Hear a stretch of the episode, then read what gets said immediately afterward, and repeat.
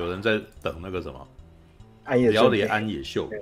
哎，好吧，我觉得这个也可以跟那个谁啊，跟苹果聊，因为我其实，在看安野秀明那个东那个纪录片的时候，我其实颇有感触。嗯？什么？我说你在呼唤我，怎样？我在呼唤你啊！没有要要找要找苹果苹果这边聊那个安野了。你你知道安野秀明这个人吗？知道啊，怎么了？没有了，没有。就主题现在主题，因为你们如果没看那支纪录片的话，我那个什么，我跟你们分享。我没有看呢。对，没有。我我也还没看，老实说，我也还没看。那不是重点。你是那个什么？在哪里看？反正反正你先聊就对了。就是 NHK 他们有有还有网络上还有人帮他们上好字幕，然后分享上去啊。对啊，我是上上个礼拜有丢链接给你们，然后是啊，我是看完，因为老实说啦，我会我当时会看那支纪录片，那是 NHK 帮他做的纪录片。那 NHK 其实常常做这种东西，他们我上次看到的一部是宫崎骏的，就就是他们的那个什么创作者在创作的时候，然后他们就去跟拍他们这样子，然后跟拍，然后就。呃，就看他是怎么把这个东西创作出来，然后可是可能他，我我觉得宫崎骏跟安野秀明都有一个很类似的情况，他们都不是很典型的那种影视制作人，你知道吗？对，我每我在看那一部的时候，我其实觉得我在看的是两个创作者在在用非典型的方式，然后完成一个东西，完成一个那个动画这样子。对，所以我在看安妮的时候，我那时候就一直想到啊，这个苹果应该要看？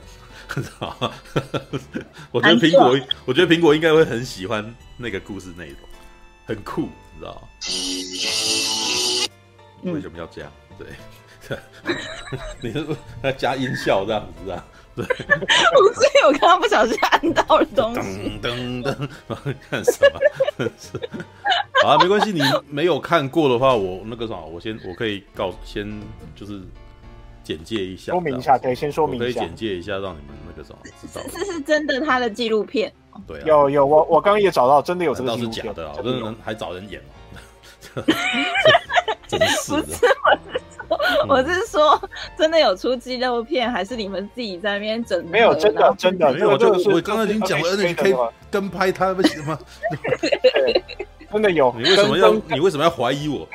真的有，可是为什么我都找不到？我找到了，有，真的有。因为 NHK 不会主动把这个东西放到 Google 上面啊，那个其实是他们的电视台公播，然后有人把它转录下来，然后再上字幕的啦。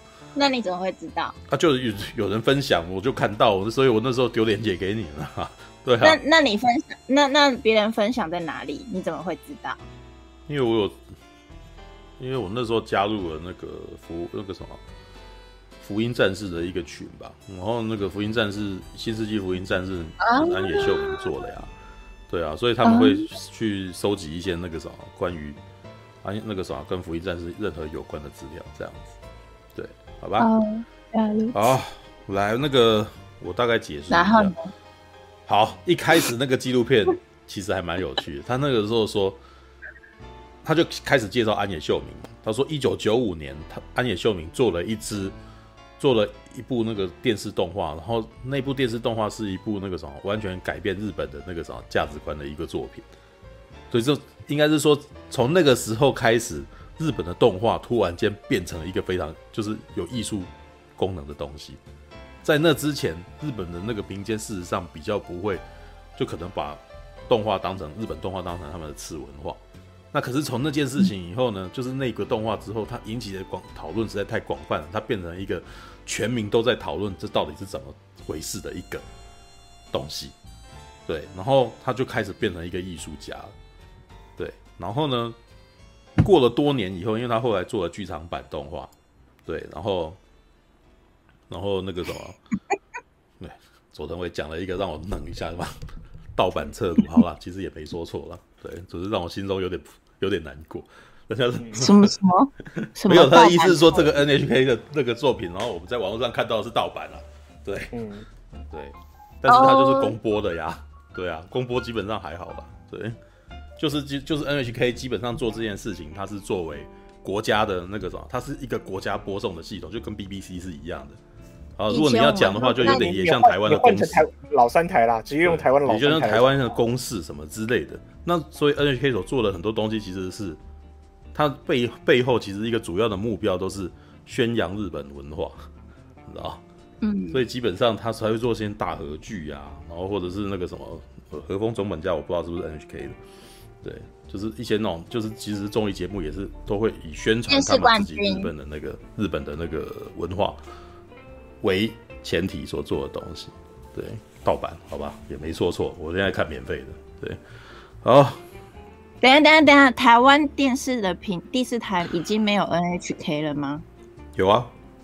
对，但是你要，但是你要能够看到有中文字幕是很困难的啦，所以那个东西基本上是有字幕组去帮他做好字幕，然后放上在台湾再把它放上去，所以还所以还没有在台湾的 NHK 播是吧？我不知道，因为我家没有电视台啊。对啊，我也很久没看 NHK 了，所以不能确定。嗯，然后呢？然后呢？他在帮他跟，然后这个 NHK 的制作团队就有一个旁白在讲说，其实。帮他做这个纪录片，是我们始料未及的困难，你知道吗？我们一开始也都不知道会做这么久，你知道？就是他从开始要做，因为那个当当他们要开始采访他，然后拍摄拍他的时候呢，呃，安野秀明已经做了三三部剧场版了。哦，这个要先从头讲起来，嗯、就是从一九九五年他们做那个电视动画之后，然后他还做两支电视，呃，两支那个什么。延伸电视动画的剧场版，对，因为他做了二十五，哎，应该是二十几集，然后后面的两集基本上没讲清楚，所以到后来再做了几支，几乎做了几部，两部电影，一部叫真心，哎，一部叫死与新生，另外一部叫做真心为你，对对，然后呢，可是那两部的那个什么的故事到最后也是玄之又玄，对，然后玄到大家也都是看不懂，这样，我真的觉得那个有点是逼着全民看艺术片的那种感觉，你知道嗯。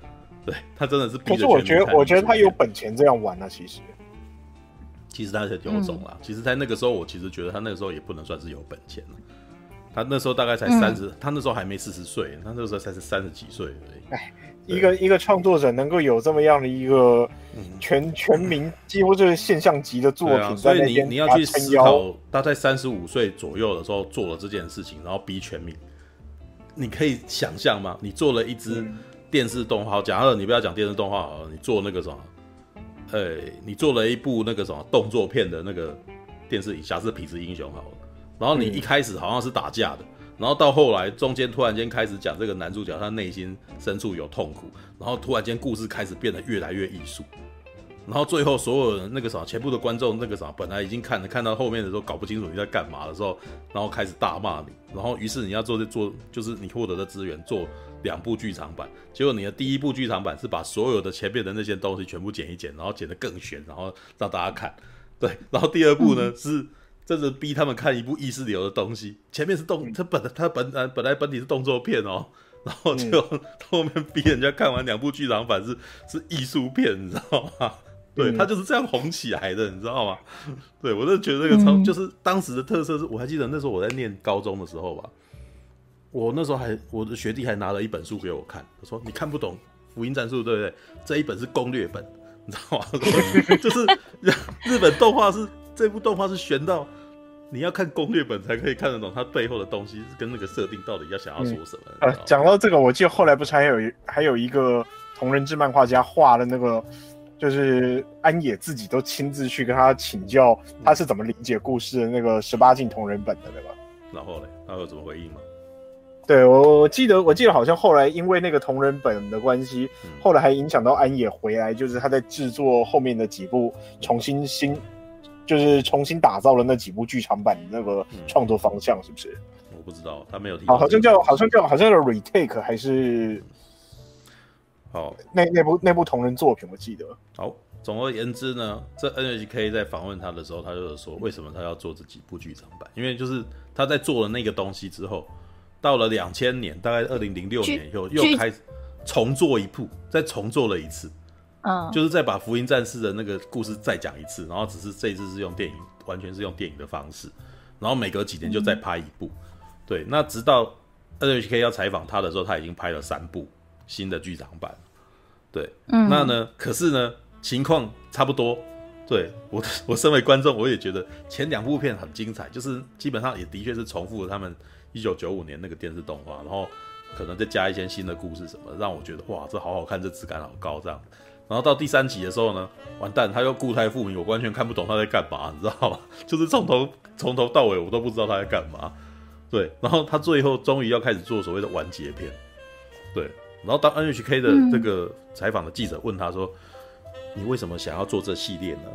然后安源说，其实他在做《福音战士》的时候，是当时找到得到得到一个机会做电视动画的时候，他把所有的想法全部都把它塞了进去。对，那所以呢，呃，在这一部动画之后呢，他后来再试任何东西，无论如何都有《福音战士》的影子在里头。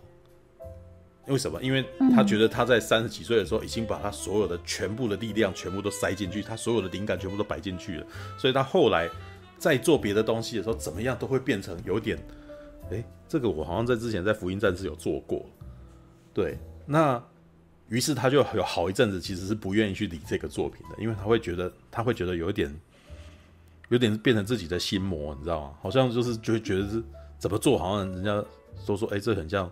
之前的东西，他就会觉得好像在骂他，因为会觉得好像在重复自己，或者自己没有长进之类的，就没有办法再再做。对，所以可是过了很多年以后，他觉得嗯没有办法，他最后他有点再回头面对他自己，已经大概在五十岁左右的时候吧，对，又回头要面对自己说，嗯，他果然还是只能够做福音战士，因为福音战士真的已经是他全部的那个灵感在里头了，所以他觉得他应该要再把它做个结。所以他他才开始做这个剧场版。嗯、那可是呢，嗯、这个很有趣，你知道吗？如果他在看那个什么，他在做这个采访的时候啊，安野秀明是一个非常怕人家拍他的人，你知道吗？你可以在这个纪录片里面可以一直看到他在躲那个躲镜头，你知道吗？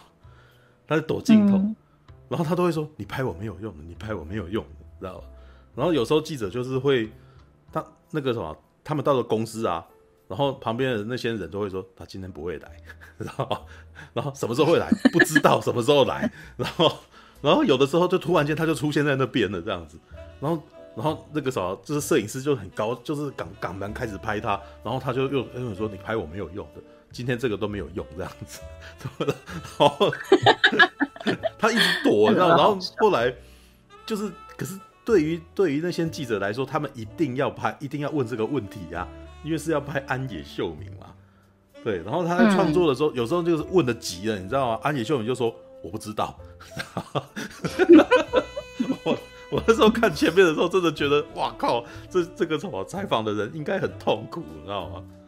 对，我我觉得这个、嗯、这个其实可以叫那个谁啊，嗯、老爹来讲。我觉得，因为他也有访，他访问过几个创作者，不是吗？嗯，对，可以啊。我发现他们，他，他们应该其实，嗯，不是我我，因为其实作品就等于是创作者本身啊。嗯，所以如果你拍，如果你拍那个作家，其实那个作家他不知道要跟你讲什么，对啊。但有趣的是，这个东西发起 NHK 来采访他，这个计划是安野安野请的，叫他来的，对。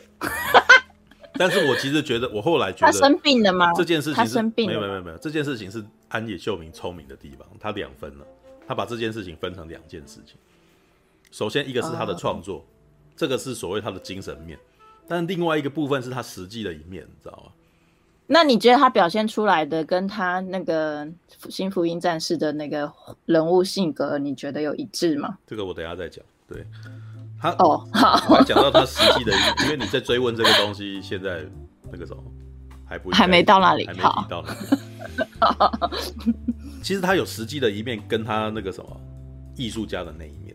他实际的那一面就是他知道他很需要钱，所以呢，他记得有一次在采被采访的时候，他就有说，要必须要做到他这样子的创作，他必须要在那个时候总是要想办法累积资源跟金钱跟投资。所以呢，他在很早之前就这个东西的版权就在他他身上，然后呢，他其实会一直善用《福音战士》的这个 IP，然后一直不断的做授权，然后异业合作，然后削钱，你知道吗？其实那个时候，所有的喜欢福音战士的人都应该有感觉到，福音战士的那个什么，只有一部动画作品，可是呢，他授权的不知道多少东西，你知道吗？知道每一份你所每一份他所授权出来的东西呢，对安野秀明都是个收入。然后呢，他所成立的那间公司自己本身有在接案子，然后他又不用去做这件事情，所以基本上他他所成立的公司自己能够盈利，知道那这些种种的东西才能够支持支持他做这个剧场版的时候的那那种韧性，你知道吗？因为实在是超级任性，知道嗯，哎、欸，在前面他在采访他的时候呢，安野秀明已经把剧本写好了，然后他写好的时候呢，他就是可能还开会，就是找所有人来核数，公司里面人来核数，对，然后呢，所有人就是看他的剧本，然后呢。出作就是要大家出这个什么，就是出作业给大家，就是大家可能要写画一些概念，然后然后大家再互相讨论一下这样子。然后这个时候，呃呃，记者 NHK 可以拍到的情况是，可是安野看起来就一副非常没兴趣的样子，对，然后呢，也就是不置可否，哦，那甚至甚至就是那个什么，那个那个会议就是真的是，然后他。他会第一天有来，然后看一看，然后没有一个喜欢的，没有一个没有一个他都认可的，所以他第二天就不来了，知道吧？然 后然后第三天又又突然间出现，我记得那个时候，当时的那个工作人员里面就有一个人在讲说，我昨天晚上做就在开玩笑，你知道，我都觉得那个气氛很僵，你知道，然后可是那个里面的那个工作人员就在开玩笑，然后试图要打破那个想要跟安野就是聊一聊这样子，希望他能够。因为因为这种情况，我我很很能理解，我身为工作人员，我有多痛苦，你知道吗？他不说好，他又不说不好，然后我做的东西就是如同打了水漂一样，你翻一翻，然后又好像没有喜欢，也没有不喜欢，那这样我不知道我接下来该怎样，你知道吗？所以他就开了一个玩笑，他说我那天晚上就是晚上梦到啊，那个什么最后剧场版出来的这样子，然后呢，那个什么就是。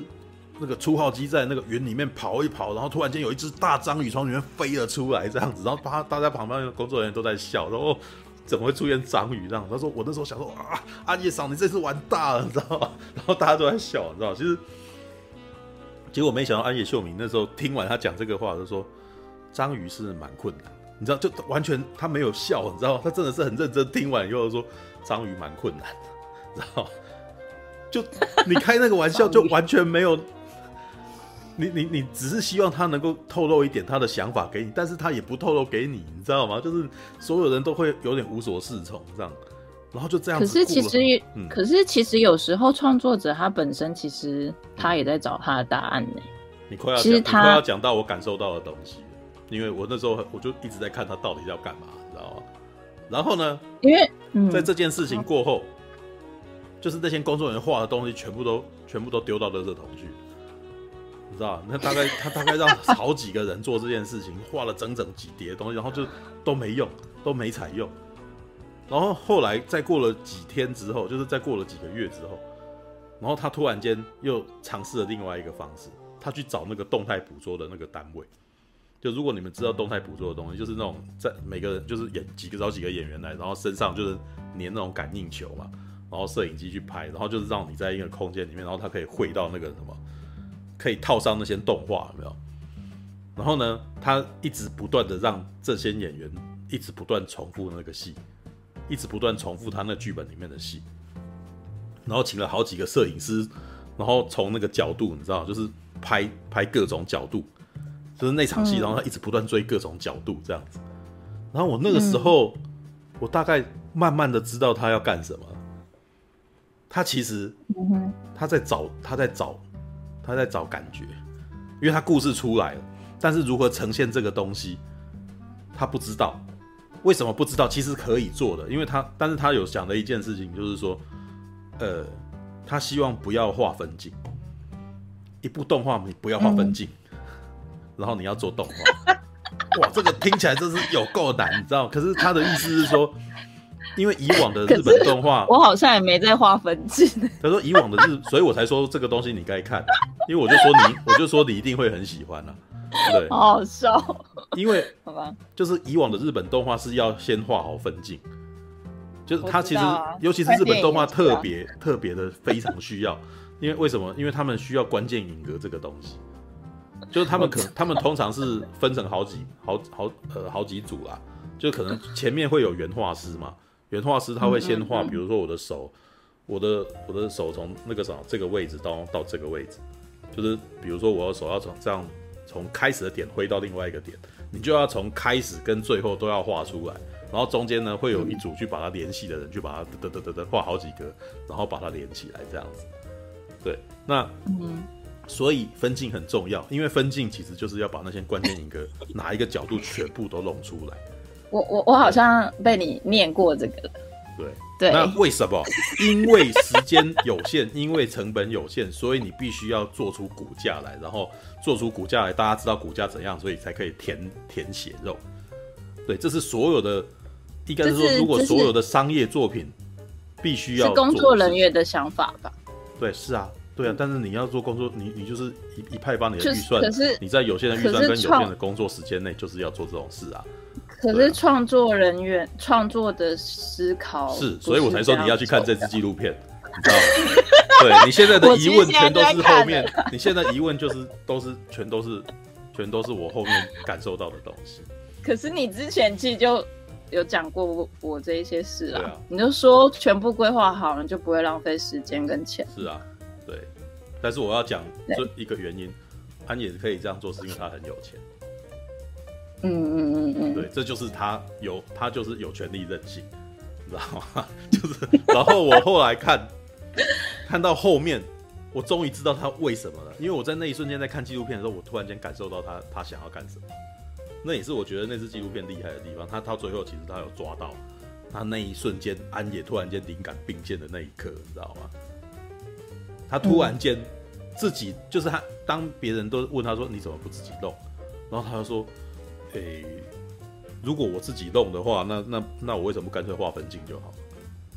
因为他本来就是一个非常厉害的一个动画师啊，他是他是画动画起家的，他是自己说会画那些东西的人。嗯、他说，如果是我要，如果你要我做这件事情的话，我根本不用做这么多事情啊。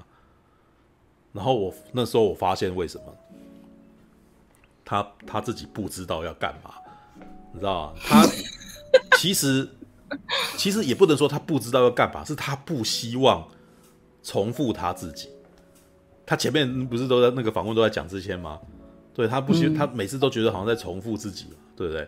那他的意思是说，如果我照着我的直觉去直接把它画出来的话，那又是一定会重复我自己。我一定会再做到，我一定会再做出那些我以前曾经做过的那些事情，因为那是从我的脑回路。我的经验习惯所做出来的东西，所以一定是我的那个啥，我的习惯，我的直觉反应。对，那所以呢，他要的是，他只好从外面去找，但是从外面去找真的很痛苦，就是他等于是重新重新再学习，所以他一开始是会请他的工作人员先看他们的意见画东西，但是他他也没有说一定要从里面采用这样子的一个，就是里面采用内容。他就在里面撞，就在那边找，是不是有哪一个？哎、我觉得这可以之类的，然后一直没有，一直都找不到，所以他才会变成再去尝试做那个什么，就是那种那个什么数位捕捉这个东西，就是有摄影机去去抓那些东西，然后呢，让摄影师去抓，然后呢又抓不到，到最后有一次就是那那个到最后他灵感并现的时刻是什么？他突然间有点受不了，拿出手机来，然后跑到前面去，然后。开始自己抓东西，你知道？我那时候看了以后，我恍然大悟，对，他其实是，他其实是逼着所有的人陪他一起想事情，但是呢，他又不希望把自己的想法分享给别人，所以别人全都不知道他要干嘛，你知道？然后呢，他就是在那一段时间内把让自己去置于一个，就他把都都把东西准备好，然后都全部都簇拥着他这样子。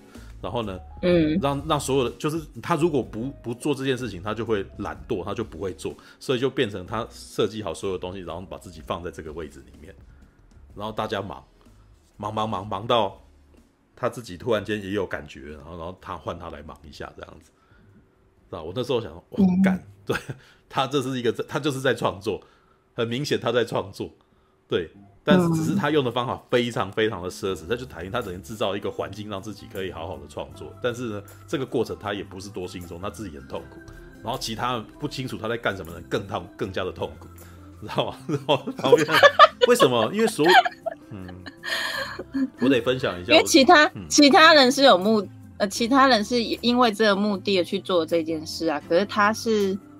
可是创作其实不是因为那某一种目的耶，就是是要这个这个环这个要怎么讲？它有一个它有一个指标，可是那个指标又不是这么清楚。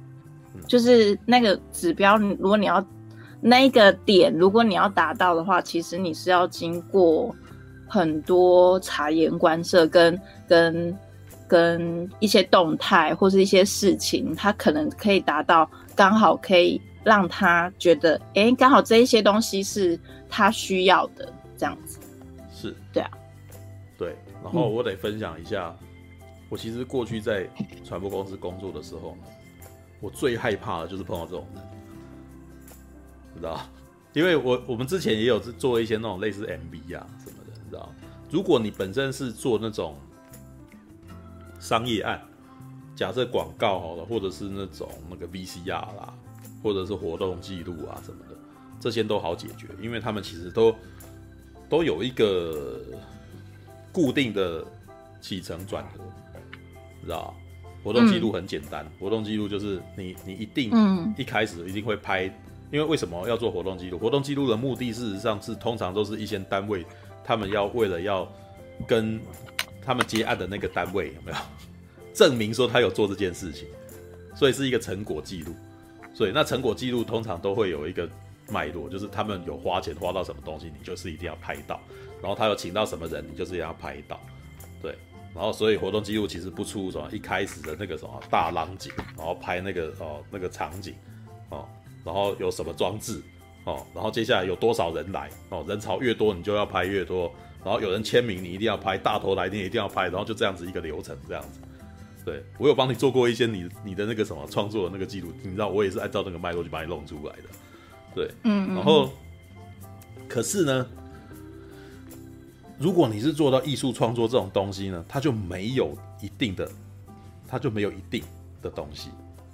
然后呢，嗯、如果创作者本身他自己自己心里面也没底的话，那我们更是不知道什么时候可以下班，知道吗？所以我永远。只要陪着他们，就都是爆肝，对，就是通常在里面二十个小时都是家常便饭的事情。然后我那个很痛苦，很想死，很想要休息。然后呢，他可是他就还在创作的那个，对，就是对他来说他在玩乐，对我来说是个工作。然后他可以玩了二十小时，然后我就是陪他工作二十小时，这是心态完全不一样，你知道吗？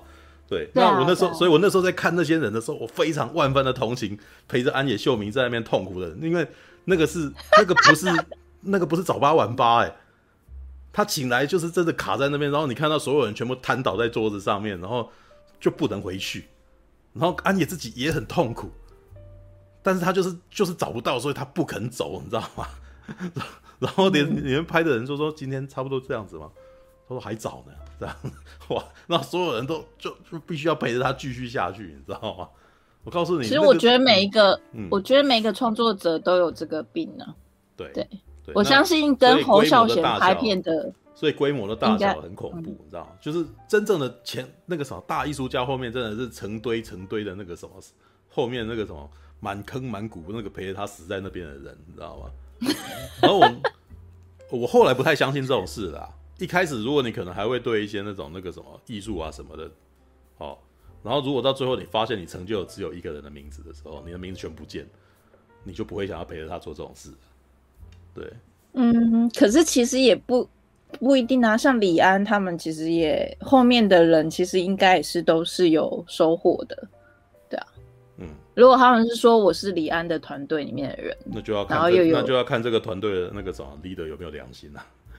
没有良心就是成就他，然后后面全部是满坑满谷没名。我我懂你的另外一个意思。对啊，最可怕的就是这样子，到最后就是没有，那最后就是你帮他哇，你还成就他的艺术哦，你还然后最后灵感全部那个什么，最后功劳全都他的，你知道吗？是吧？很可怕，你知道吗？嗯、对，那我为什么要帮你？我干脆自己去那个什么做我自己小东西也好，都我的、啊，对不对？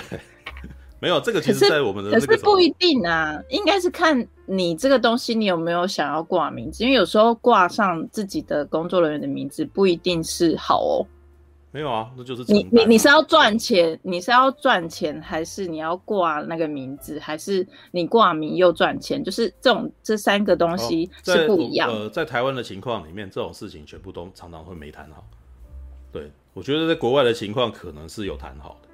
然后在日本那种情况，啊、你可以发现安野的、嗯、他们那种环境是名字是非出来不可，你知道，就是每个人都应该有他、嗯、他的那个啥，他的那一块地方不可以没有。对，但台湾这边是常常就是哇，拿一个公司的名字就把它挡住了，然后后面名字全部都都不见了。对，所以其实很多人会觉得在自己自己在里面没有什么价值，所以最后你可以发现很多人什么，前一阵子不是还有一个分享那个什么，你在什么你在几岁的时候失去你这个行业的热情啊？媒体业大概在二十八岁就失去了热情，他们的统计 对。然后营造业大概可以到三十八岁，哦，对。所以，所以其实就是一开始，其实你要做这一件事情的时候，应该就是要先谈好啦。你是这个工作室的工作人员，嗯、还是我觉得台湾你是一起创作的创作的人？我觉得台湾的情况就是那个什么，成本太低了，所以大家都用熬的。然后可以凹你的话，那个什么都答应，然后完成了以后就全部忘记。可是你你如果前面都不没有签约或者是没有谈好的话，对，就到最后可能就会造成纠纷。可是他如果凹他如果凹你的话，他后面没并没有给你更多的东西的话，没有啊，或者是他在凹你的过程中，他可能有法律团队，所以你你你就可能被迫签了什么，然后你不知道啊，对啊，哦，对啊，就是台台湾还蛮常有这种情况。OK，好，这个我还是比较幸福的那一方啦，因为我还是属于创作者的那一方，所以你是委，你是你是熬人家的那一方，你是你干嘛这样？你是委托，对啊，你是委托人家做东西的那一方啊，你是要出钱的那一方。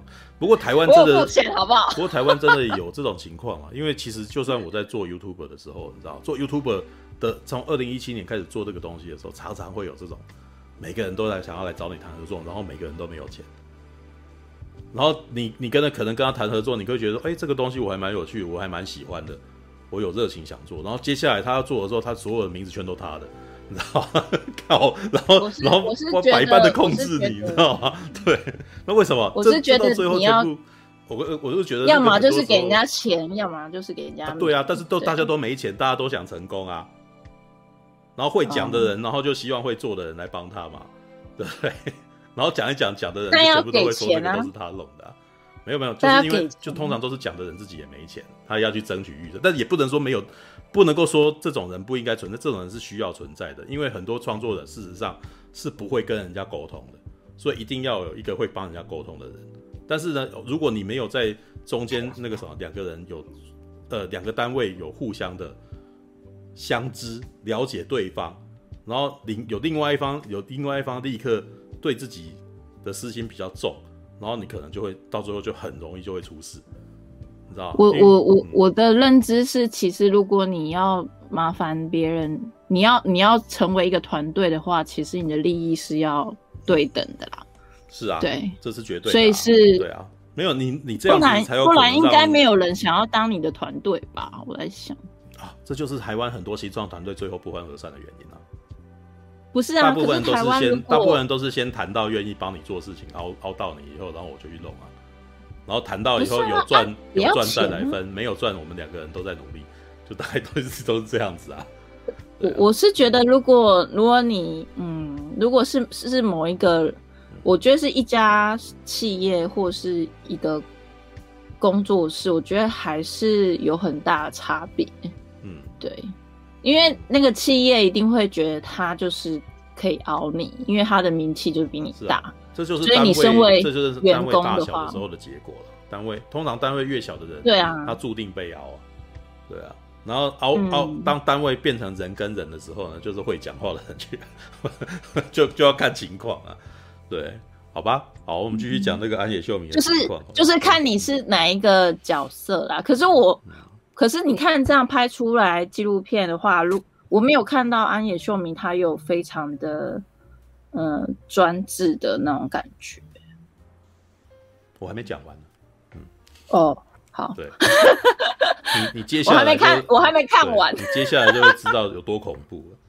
对，哦，是哦，他做这个，当我讲了老，就当他踹踹了老半天之后呢，东西还是要做嘛，做做做做做，他又不喜欢了，于是呢，这些全部都没了，然后呢，他就不来公司了，啊、然后呢，NHK 的摄影师们就再也找不到这个人了，然后呢，这个这个呃，这个结局就是这个呃。这个有拍、呃、这叫什么完结篇？这个完结篇呢，就就撞就卡住了，对，所以才四年嘛。一般的动画制作根本不可能做到那么久啊，对。然后接下来呢，其实那支纪录片它有一点没有办法结束，所以这支纪录片接下来去采访了安野秀明的太太，你知道，安野秀明的太太其实还蛮有趣的，他的太太事实上也是一个漫画家。也是一个在媒体，就是也在一个那个，也是在日本动画产业里面工作的一个人这样子。然后可是呢，嗯、呃，他还出了一本漫画，画安野秀明的日常生活，你知道？那为什么他要去采访他？你知道吗？因为他们都一直找不知不能够理解安，就是安野秀明不肯把他们的那那一面告诉他，甚至躲他们。对，那他甚至还开有一次还找了这些那个什么那个 NGK 的工作人员说。在找他们开会，你知道吗？特地找他们开会，问他说怎样？你知道吗？他说：“哎、我觉得你们可以不要老是拍我，啊，那些工作人员，就是那些工作人员痛苦的样子，你们也可以去拍拍他。”然后我看那一段采访，我就知道他其实根本口是心非，他只是不希望人，他只是不希望这些媒体人一直来一直来拍他们而已啊。哦，你跟你之前传的是安野秀明的那个工作的漫画啊？对啊，嗯、我以为那是什么什么大叔嘞，然后就想说这个是怎样抱怨文吗？还是画成漫画吧抱怨文？因为他是有名的人，对，然后原来如此，然后就是变成他在采访这个他的太太的时候，他的太太其实就在讲说，就开始讲安野秀明的情况。说安野秀明事实上就像小孩子一样，你知道吗？他说他只要。喜欢什么东西，他就会非常固执的要去做这件事情。可是呢，他呃，对于尝试新鲜的东西或是陌生的人啊，他又非常躲他，知道？就是基本上就是那个什么，就是像是，所以每次呢，要让他尝试新东西，都要像哄小孩一般循循善诱他，知道？对，那然后每次遇到一些事情的时候，就是会很任性，然后当很任性的时候，又会塞奶，你知道？然后，所以他就一直都觉得他好像在照顾一个小孩子一样，这样。但是他其实听，那个小孩那个老婆其实也讲了一句很感性的话了。因为安野秀明接下来就在讲安野秀明他内心的那个阴暗的那一面，就是他其实内心有创伤，知道什么创伤？他说他在做那个什么《福音战士》的时候，做到最后两集的时候呢，其实他有在讨论板上看到日本的乡民在讨论如何杀死他，啊，嗯，他说。当他看到那种的时候，他其实内心心里面如何杀安野秀明哦？对啊，为什么？因为因为他做了，他逼所有人前面是看动作片，后面变变成在看艺术片，看意识流，所以很多、哦、很多粉丝非常的生气，就是等于觉得自己被骗，然后又觉得他没有把东西完成就逃走，对，所以他们最后其实就会在讨论区上面讨论说如何把如何把安野秀明杀掉，然后他们还寄了那个威胁信，就去他的公司。然后安野秀明呢，就是在后来的那个作品里面，就把那些威胁他的信全部把它剪进去那个他的那个作品里面，全部剪到《福音战士》里面。好可怕哦！对，为什么？因为他其实在写那个《福音战士》的那个男主角，事实上就在讲他自己，你知道吗？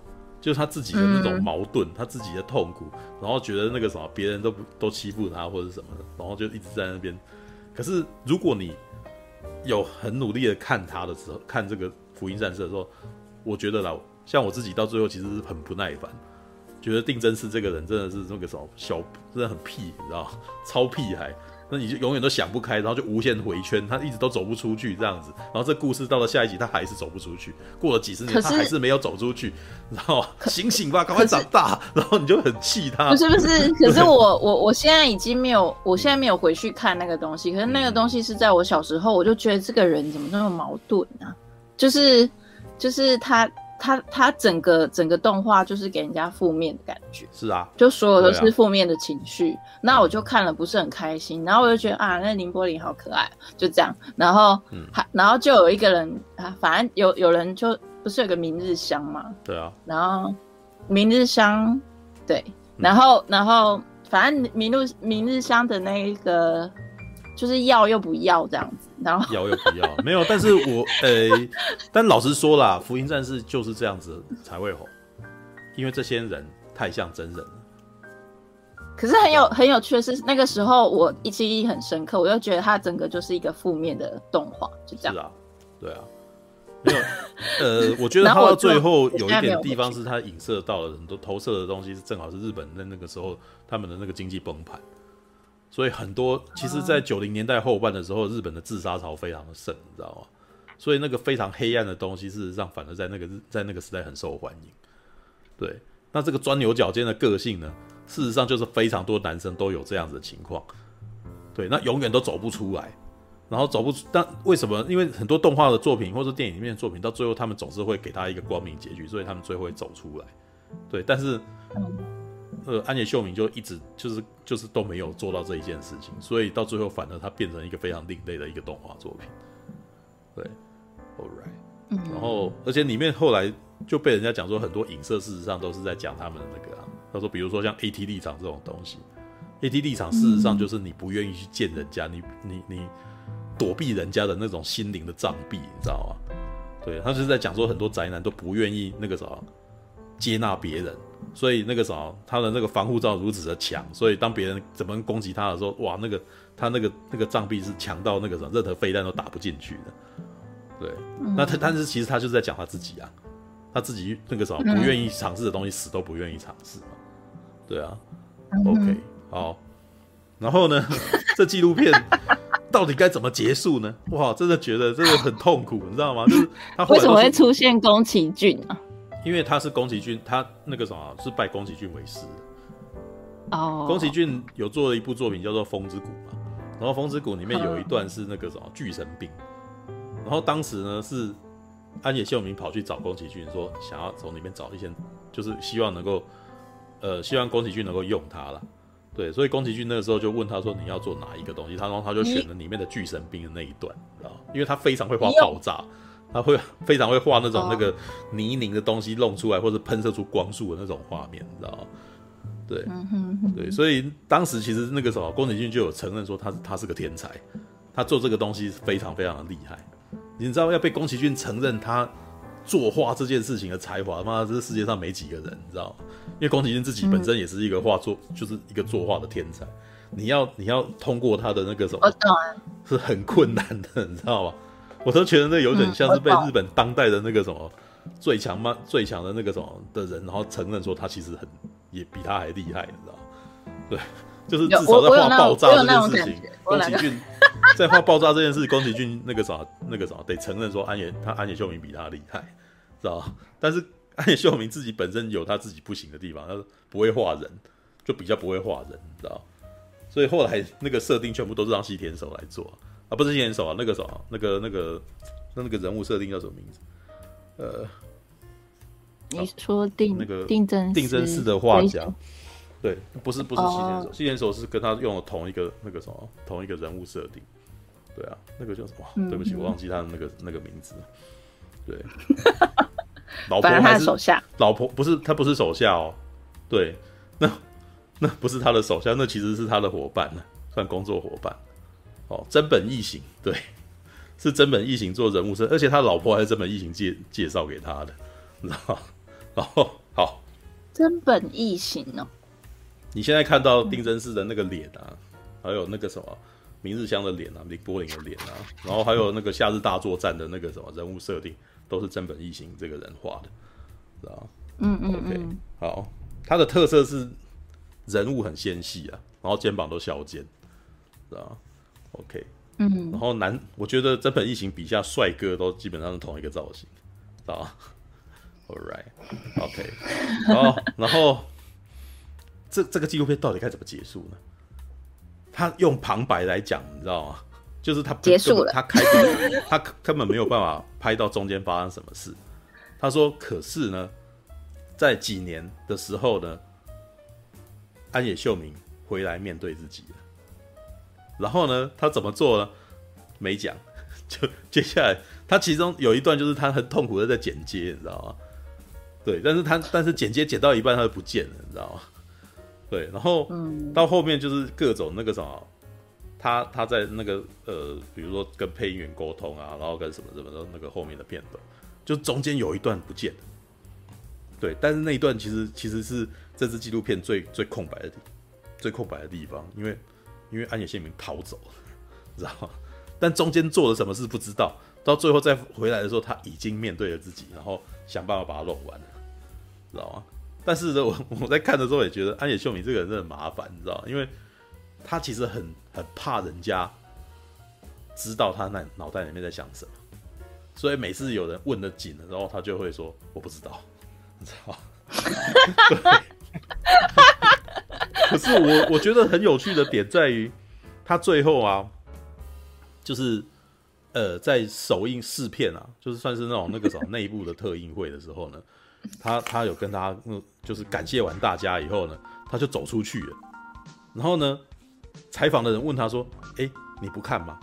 他说：“我从来都不看。”知道 我我从来都不看，就是意思是他以前的东西都是这样子，他做作品出来，然后到特剪完了以后，然后到特映的时候，他不看，他也不跟这些人一起看这个东西，他也不观察这些人的反应，你知道吗？哎、欸，我能体会他，然后他因为其实逃走了？我觉得就是他突然间，我我大概能够理解他，对我那时候在看的时候，我也有点理解他为什么这样子，你知道吗？他其实很，可是其实他其实其实很痛苦啊。他逃走，其实很痛苦哎、欸，你创作出来的作品，你大概后面要有上百、上百、上千次的再重复再看它一遍、欸、没有，就是他每一次在做这件东西，我大概知道为什么啦。我自己在做的时候，有的时候也会有这种这种恐惧感，就是我我看了百遍，我我。那个什么，我在检查我自己的东西，或者是我自己在想说，我有什么东西没有做啊？对，没有，我我也曾我也当过导演啊。你我做剪接，可能是我在助理的时候，我可能会不是不是，我是说你你你是剪你你有剪接的人的理理性的性格，就是你才有办法剪。然后像我就是剪的，我一定会很痛苦。对。没有就是我不是剪接那一个型的人，嗯、所以我的意思说，你做那个工作就等于是你要变成第三第三个人，就是看这个空间的东西，然后而且是非常有耐心。没有没有没有，其实可是其实我到最后我都会没有，我我其实也没有办法站在第三者。这其实可是我明明，可是我在很痛苦的时候，你就说啊，这个就这样。那当然，那那是因为你在，因为你在那个的时候，我必须要站在，我必须要站在客观的立场啊。然后我就想说，为什么你那么容易就说这样这样这样？我忽然心中就觉得啊，你怎么一下就讲？但是我当我在剪的时候，我想了好久。不是，当我在剪的时候，我会陷入跟你一样的状况，就是你你的情况是有旁边有一个人在看着你，像无头苍蝇一样在忙。对，那那看的人当然会知道你问题在哪呀。对，但是如果我自己在剪的话，我就变成那个无头苍蝇了。那我就会，当我好不容易处理完之后，我就会很害怕我自己是不是没有想到什么，或者是这是不是我的一厢情愿？对，就是比如说我剪完一些东西以后，我会很怕是不是只有我这样想。然后，因因为很多时候你会你自己没想到的东西，然后别人看不懂。有时候是这样子，嗯嗯，对，那嗯，所以在那个时候，我其实会很想要找一些人来给我意见，但是呢，这个时候这种一、嗯、这种给意见的人也超难找的，因为你会很怕找错人。对，嗯，就是你在写评论电影评论的时候，你不是有时候也会跟我们讲好，对，类似啊，对，就是比如说，不管是这其实创作，其实就是你在创作的创作也不只是影片而已嘛，文章、影片，对啊，对啊，或者是画作，其实都是的。那有的时候你可能会希望往一个方向去修改，但是你会怕说你在这个东西你是不是有没有想全的部分，所以你会希望找一些能够理解你想要干什么的人来看这个东西，而不是找一个完全不知道你要干什么的人。然后这时候他所提出来的问题就完全不会是你想要想要，知道吧？你就就不会是你完全想要去改的东西。对，那嗯嗯嗯，这个还是内部的内部在做东西的那个。状态。对，那可是等到等到要交出去的时候呢，嗯，你突然间你又会开始害怕，说你面对的这些人是不是真会喜欢你的东西，或者是他是不是跟你的的想法一样？因为很多时候，就像刚刚我们讨论了一大堆那个什么哥吉拉对金刚啊什么的，创作者本身有他的一厢情愿，但是你有没有跟他是同一个气场里面？这世界上没有人都可以跟你同一个气场，对啊，所以。你要去面对一些，其实这些人事实上是不是跟你不一样的时候，你会开始害怕起来。所以在那一刻，安野秀明把自己锁进他的 ADD 场，他走掉，你知道吗？就是他他不敢去面对这件事情，他觉得他的责任做完了。然后呢，是不是好是坏，他不敢再去面对了。但是我其实觉得他这个情况其实也算是比较成熟的一个行为了，你知道吗？嗯嗯嗯。别的不提，比如说像钱仁豪导演，他其实就没有办法。知道，他没办法怎样？他没有办法让别人看了以后，然后他把这个作品就就离开他的那种感觉。哎，我觉得安野在那一瞬间有一点，我已经做完我该做了，然后接下来的东西，呃，决定权就已经不是我了的那种感觉，那就是所谓作者已死的那种概念。但是他也不是故意的，就是他他其实就是。躲开了，因为他他可能他很清楚这东西出去可能要是就是他就变成不是他能够控制的东西，所以他逃走了，你知道吗？为什么？因为讨厌他的人也会讲讨厌他的话，然后他又很怕很怕那个什么听到讨厌他的人这些人讲的话会会让他情绪受到影响。对，但前任好就是会会去听，然后跟他们吵架，知道吧？好吧，有人问 Clubhouse 为什么不开哦？因为那个什么。呃，技术性问题，对，因为陈又忘了带手机啊、嗯。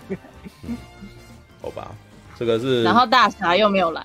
对，既然这样子，那 Clubhouse 开了好麻烦。然后大只有我跟，因为我每次，而且每次开了，然后旁边人就会嫌我声音很奇怪，然后我就觉得好烦好累，你知道吗？就等于没有技术，没有技术工作人员，然后要自己处理这件事又很难讲话，你知道吗？就是好累。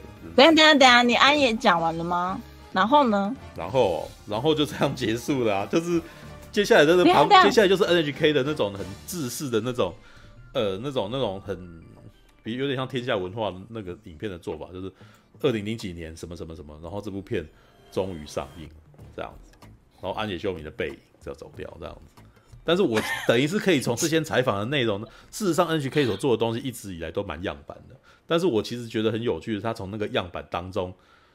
呃，我可以挖掘到一些摄影师所捕捉到的画面，然后这些画面，那个啥，我可以察觉到一些，哎，我其实，在某个时候我创作的时候的心心态，我发现我在某个情况跟安野秀明也差不多，只是呢，我其实的确是颇羡慕安野秀明可以有这样子的任性，然后，对，就是我没有办法，他有他的团队，我没有那个资源，对，也没有没有没有那个资源，也没有那种。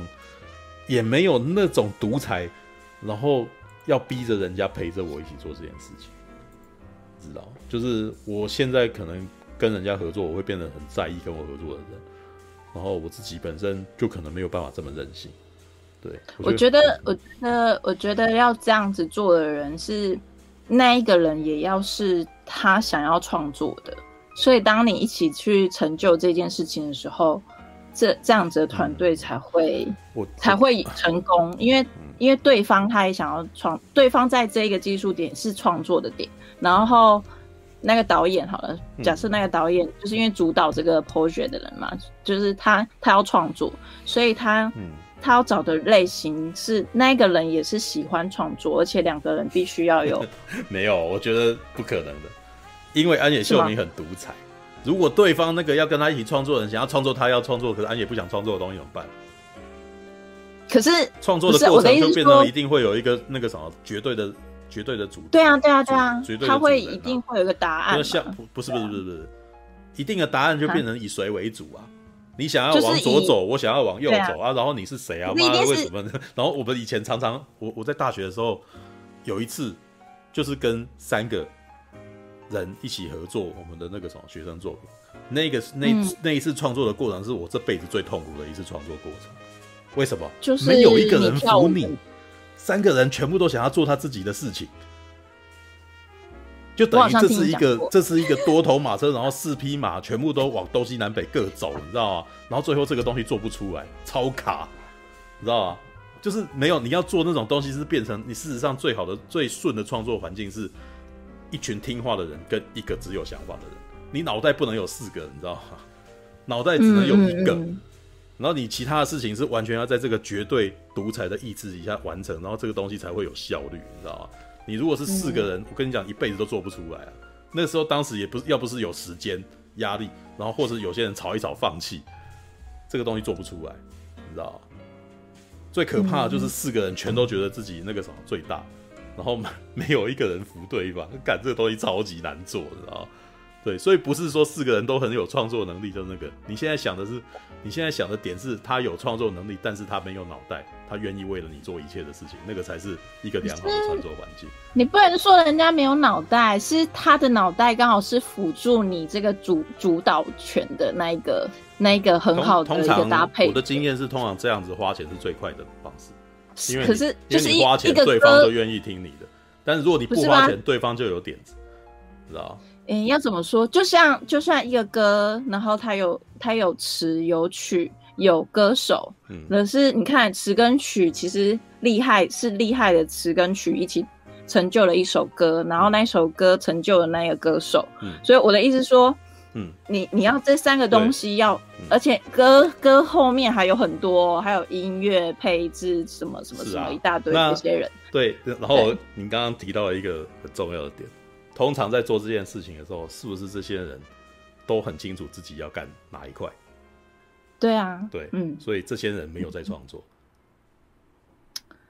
我我不认为这个是不是创作，就是、我认为这是我的经验、啊、创作的其中一种。通常在这一种过程当中，这些人都是在他的经验里面找出一个比较比较好的一个选项，然后如果时间比较多，然后就在这些经验里面可能碰撞出一个。可能在这一个时间内可以做得出来比较好的样子，对，那这就是有限度的创作。那像安野那样子，他完全摒弃了所有的那种他过去所有的经验，他要找另外一个个人经验。对，这个是这个是很惊人的一个创作方式，知道很嗯嗯呃，我不能说很理想啦，事实上他有点在逼，真的是把自己往死里头逼啦。因为大部分人在做事情的时候，多半都是从自己的经验法则去做事嘛。对不对？你过去做过什么事情，这样才会有，就是我们平常在接案子的时候，这样才有效率嘛。别的不提好了，假设今天像我会有时候会接配音的案子嘛，对，我觉得做配音的案子可能是一个比较好的一个比喻。那通常有人请我配音，是因是不是因为他听过我我的声音，所以他是要从我过去的声音去选择一个东西出来嘛？所以我等于是从过去的经验法则去做出东西来。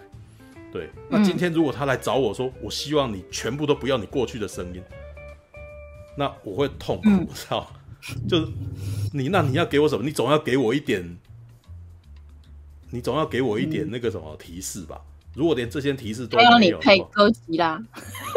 对，没有在安野的案例里面，甚至这个都没有的哦。在安野的创作历程是，甚至连这个都没有的。他是说，他他的说法是说，哎、欸，他想要全新的角度。全新的那个位置跟分镜的那个摄影角度，什么东东？什么东西我不知道，你知道吗？对，所以他就在哦，我觉得他的想法比较点线面诶，就是，嗯、呃，他的他的想法没有没有立体面，是点线面。没有，他他自己也在找别的地，他自己也不知道，所以他一直在找，所以他所以我才说他把自己放在那个环境里面自己踹。没有，他其实想要突破他自己身为动画师的局限。所以这个很对啊，这个超困难，那有点像面那种，有点像那种达摩在那种面壁，然后在想自己该怎么办的那种，你知道吗？可是我觉得他可能墙角的那种，可能要跳，他他可能要跳多跳脱非动画的方式，譬如说舞台剧，譬如说歌仔戏，譬如说呃呃交响乐，反正就是。但是就是你你知道那那个东西，创作者并没有一个很好的，但那个东西的麻烦之处是，他已经养成了一个审美观了。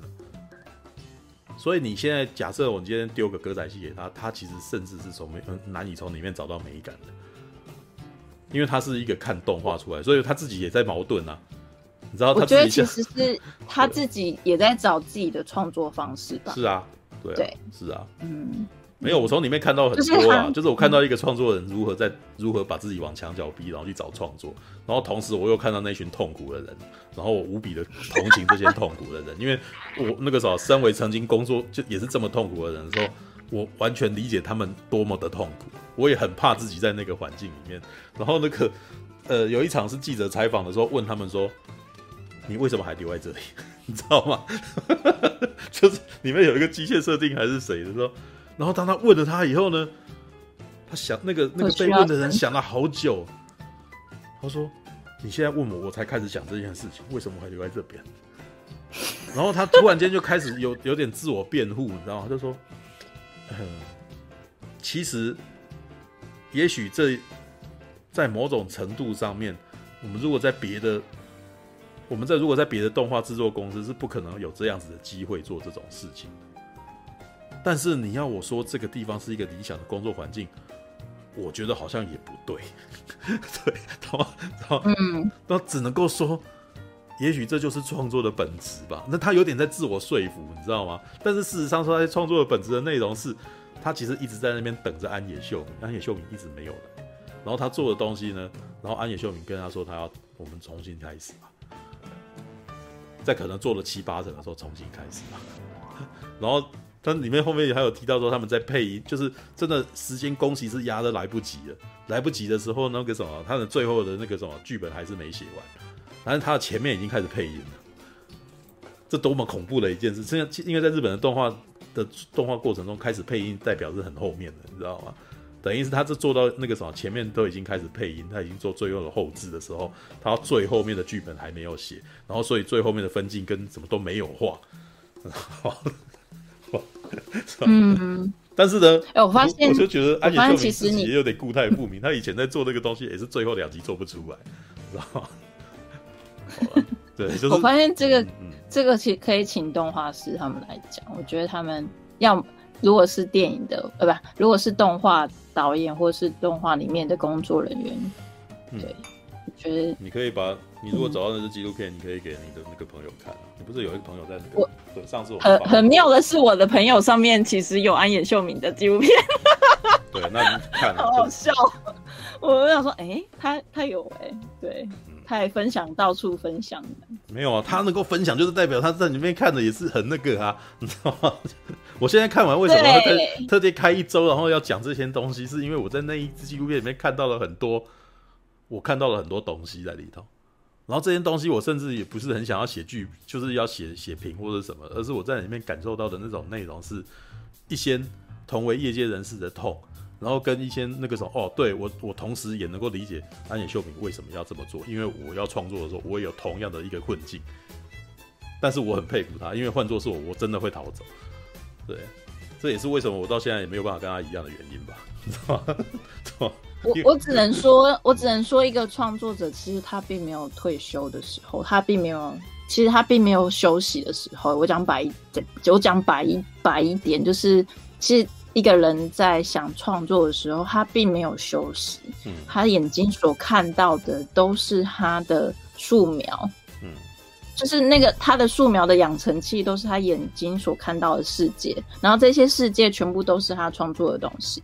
但至于他要做什么，他一定会先从自己开始发想，因为他看，因为他他也无法去哦，他也许可以观察别人，可是他没办法观察到别人里面内心的世界，所以他都很多创作者，我们其实大部分人都是创作者，都是从自己找起，因为就是我我我的意识，然后我去创作这样子，嗯，对啊，所以其实他们并没有休息的时候，诶。所以是很崩溃的。如果你要创作的东西，呃，嗯，其实都要设一个设一个时间点。没有啊，我觉得那个第二个人或第三个人，或是他的团队，要给他一个时间。没有，那个通常都是制片的工作，嗯、你知道？对，所以就是我在我的工作最近的工作习惯里面，嗯、我当制片，我就是一直不断的在逼工期啊。一直不断的压，就是跟他们说，你什么时候东西一定要做好，然后他们会逃走，会不见，你知道，真的是不编剧会不见哎、欸，他会突然间跟你说他身 身体不好啊，然后什么样之类的，然后我就说哦，真好，我自己身体也不好，我们一起身体不好之类的，然后然后他就 逃走，他下一次可能不在台北，跑去台中，然后又跟我说他要搬到香港什么东西的，你知道？对啊，我写个我写个论文，我也是每天都在逃避，每天都在看东西，每天都在逃避。对啊，你的情况也是一个类似的情况，你好像应该要有人逼你啊。你你自己当创作者本身的时候，你除非你自己自律很高啦。对，像我现在为什么要开一个那个讲个讲那么久的一个东西，我也是是因为我不希望有人自律我。如果我自己要、嗯、呃，如果是有一个想要把它弄得很好的一个那个什么的的的的架构的话，是会有一个人在一个节目计划在那边逼，然后几分钟就要讲完话什么之类的。我，我应该这几年的痛苦的点是我如何再找回那个创作的那个东西。其实我这几年并没有做新的东西。我觉得，然后我觉得创作者每个人都跟孩子一样，对，都很任性。我，对，我我的意思是说，就是其实你如何在低谷再爬起来，这件事情真的是很难很难的。嗯，所以，所以我在学习如何从就是创作的低谷爬起来，要做一个新的东西。所以我每天的练习就是煮好一顿饭，这是我最。有成就感的事情，嗯，对，所以我到现在我我比较好一点了，对，不然我之前也没那么好。我的经验是，嗯、其实反而在某个情况应该要逃离开那个地方，因为太容易会发生你卡在一个地方，然后你脑袋里面打打不开，我所以通常开不了啊。我的意思不是 疫情。我的意我的意思并不是说你永远就要离开那里了，而是你要换一个环境跟、啊、跟另外一个作业。对啊，啊，就走不了啊！我现在被关在这里。好吧。对啊。对啊。嗯。尝试别的事情也是一个方式，比如说去看动画。对，所以你最近才看那个嘛，对不对？哦，因为我是昨天晚上看的。对啊。然后打电动也是一个方式，但是对我来说是反过来，我不应该去打电动，因为对我来说那是我日常生活在做。你我的意思是说在做。跟你日常生活不同的事情，对，哦，尝试跟你日常生活不一样的东西。可是我是在追求一个成就感，就是如何在低谷里面追求成就感。没有啊，我的我的意思只是说，在创作上卡住的时候，通常可能是反而是可能在同一个领域待得太久，对，所以才会你、哦、你会造成你自己的盲点，对，哦，然后所以这个时候也许去接触别的你跟你不平常不做的事情。可能会比较容易，会有那个灵、oh. 感之类的。像你知道，oh. 我上个礼拜大侠是干嘛？大侠你在干嘛？大侠，我的在，我的还在外面。对，你的杂音超大声，我讲话超干扰。我突然间讲一讲，突然间卡住。然后这边你们欢迎光临哦。然后那个像上个礼拜我去看那个什么，呃，《过气英雄传》这个纪录片。啊，不是纪录片啊，那个舞台剧，对不起，舞台剧。然后里面真的有一段是好笑的，就是编里面的编剧写不出剧本来，结果在哪里可以写？哪边有灵感？在马桶上面，知道？他他讲这个，其实我其实超同意的。我很多时候，很多我本来想不出来的事情，是在什么时候？我大便的时候，跟我洗澡的时候，我想出来。为什么？因为那个时候是放空的时间呢。反而是因为你放空，所以就。你才有办法想出一些东西。可是如果你一直纠结在那个地方呢，你永远都没办法想出新的东西啊！真的，好啦，嗯嗯嗯，OK，All right，OK，这个是聊聊安野秀。安野秀，哇靠，我自己一个人讲这么久，创作的痛苦，创作的痛苦，没有我，我觉得那个啥，重点不在于马桶或者是洗澡的地方。而是你有没有办法找到一个地方让自己放松跟放空？对，如果你像我，我有压力很大的一段时间，我晚上睡觉都睡不着，我都会一直在想着这件事情。我打电动，我也没有，我呃做很多娱乐行为，其实主要的目标是让自己忘记，要要拼命的让自己忘记那个东西，让自己放松下来。但是如很困难，通常你的压力很大的时候，你会，你你你你可能玩游戏也心不在焉的，然后你。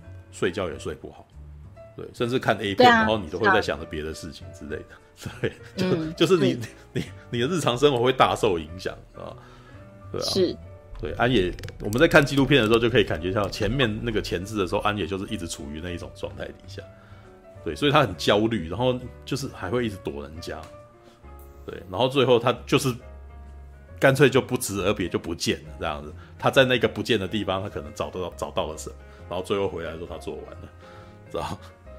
对，嗯，OK，All right，阿姆罗，为什么你唔去完成家己的任务呢？起来起来！啊，莫安尼啦，你若真正想要互更大出战。那呢？你家己去使就好啊！我，啊，你你俩准我是一个无出头的人吗？啊，又搁给我使，连阮老爸妈妈你给我拍过呢！